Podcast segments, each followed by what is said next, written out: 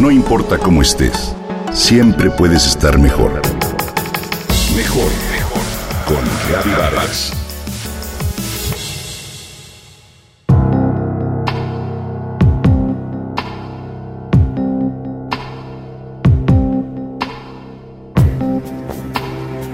...2019 quedó registrado como uno de los más sangrientos para las mujeres en México...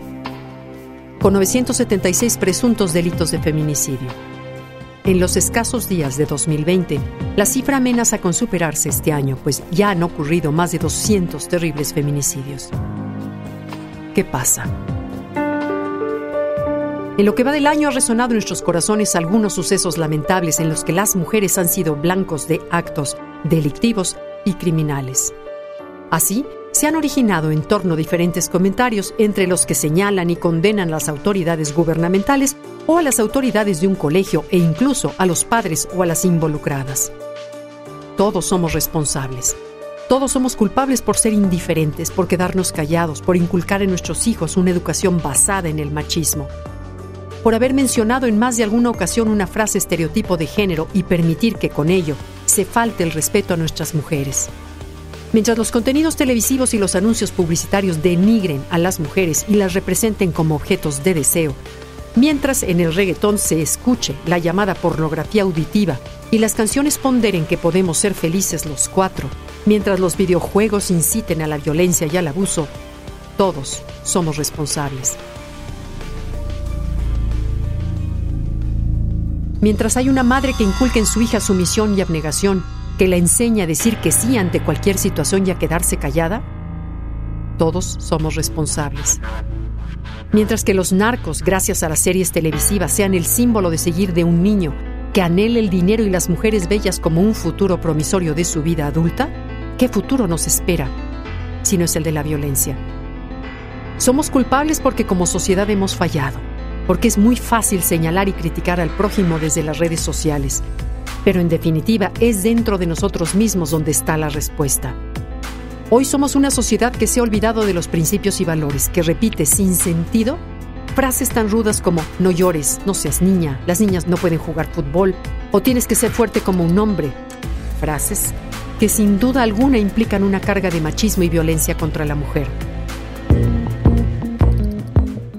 Es muy claro que en este tema de intimidación sexista, el machismo cultural representa una cuestión primordial. La violencia de género se presenta de forma constante en el mundo y el feminicidio es, en suma, su peor exponente. Es importante entonces recapacitar y tener claro que todo empieza por la educación en casa. Queremos acabar con la violencia y nosotros mismos la generamos. Basta echar un vistazo a Twitter o Facebook y mirar cómo, desde la trinchera oculta de una web, de un nombre, las más de las veces en clave, somos capaces de proferir insultos y repartir responsabilidades y culpabilidades sin reflexionar que nosotros mismos promovemos con actitudes ese machismo, ese odio, esa violencia al ser violentos también.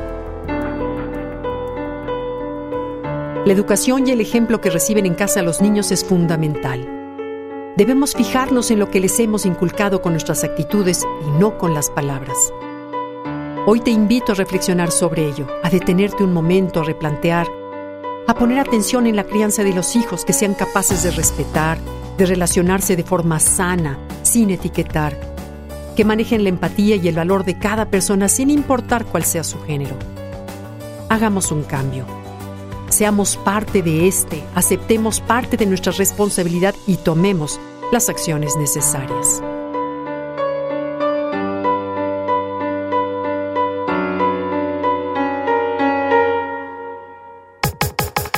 Comenta y comparte a través de Twitter. Gaby-Vargas. Gaby-Vargas. No importa cómo estés, siempre puedes estar mejor. Mejor, mejor. Con Gaby Vargas.